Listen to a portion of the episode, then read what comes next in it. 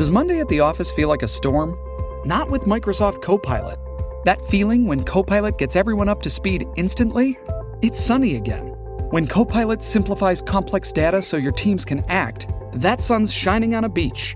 And when Copilot uncovers hidden insights, you're on that beach with your people and you find buried treasure. That's Microsoft Copilot. Learn more at Microsoft.com/slash AI for all. En 1769, el ingeniero húngaro Wolfgang von Kempelen, impresionado por unas marionetas que cierto prestidigitador francés había llevado a la corte de María Teresa, emperatriz de Austria, decidió construir un dispositivo mecánico de intrincada relojería que fuera capaz de jugar ajedrez. Consistía de un gran tablero donde se alzaba un muñeco muy realista y vestido a la usanza de los turcos, que permanecía sentado en una caja de regular tamaño, un metro treinta de largo por noventa centímetros de alto. En el interior de ese cofre se encontraban finos engranajes, complejos resortes, bielas y poleas. Ya lista, presentó su máquina invencible de ajedrez, a la cual llamaba Sultán, en Presburg, a mediados de 1775. Y para asombro de todos, parecía ser en verdad invencible, pues sus dedos metálicos colocaban las piezas en el tablero con matemática precisión y sabiduría de gran ajedrecista. Nuestro insólito universo. Cinco minutos recorriendo nuestro mundo sorprendente.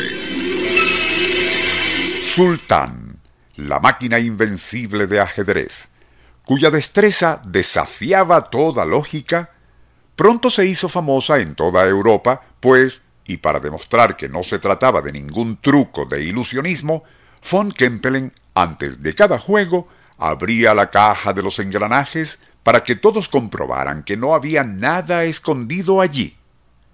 Además, levantaba las ropas del autómata, disipando así toda duda.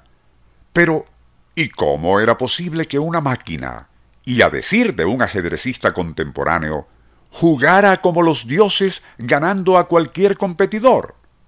Muchos denunciaron aquello como un truco de ilusionista, pero aún así Grandes personalidades e incluso científicos concurrían asombrados a ver aquel prodigio que no respetó a Federico el Grande, emperador José II o a la zarina Catalina de Rusia. Ni Bonaparte, con su genio estratégico, logró descubrir el truco de la prodigiosa máquina. Se dice, su primera derrota ante esta tuvo lugar en 1809 en el Palacio de Schönbrunn, Viena, y cuando sufrió la tercera, su furia fue tal que tiró todas las piezas al piso. Con el tiempo, el dueño de la máquina, Barón von Kempelen, murió, y su invento caería en manos de un tal Maelzel, y fue entonces cuando ocurrió su debacle durante una feria pueblerina el campeón de ajedrez del lugar no solo había sido derrotado por la máquina, sino que los parroquianos le abandonaron por el autómata, que atraía a todos los clientes. Sospechando una patraña, acudió al teatro donde la máquina vencía a un jugador tras otro con golpes brillantes. Mientras el público que colmaba el lugar presenciaba boquiabierto aquel prodigio, el campeón local Súbitamente comenzó a gritar, ¡Fuego! ¡Fuego! ¡El teatro se está quemando! Hundió el pánico y todos atropelladamente salían del lugar, pero el campeón permaneció en el sitio con sus ojos clavados en la máquina.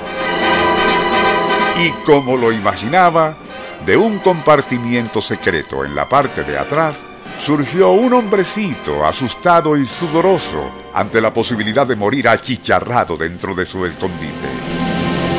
Era, por supuesto, un gran maestro de ajedrez que hacía las jugadas magistrales moviendo el brazo izquierdo del robot. Por cierto, pupilo del célebre Johann Allgaier, campeón austríaco, y quien había sido el que originalmente se escondía en el compartimiento secreto del aparato ajedrecista ideado por Wolfgang von Kempelen y se dio el lujo de vencer en el juego ciencia a Napoleón Bonaparte. No una, sino tres veces.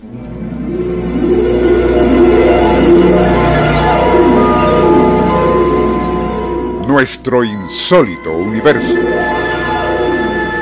Email insólitouniverso.hotmail.com Autor y productor Rafael Silva.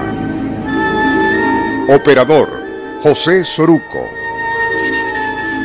Les narró Porfirio Torres.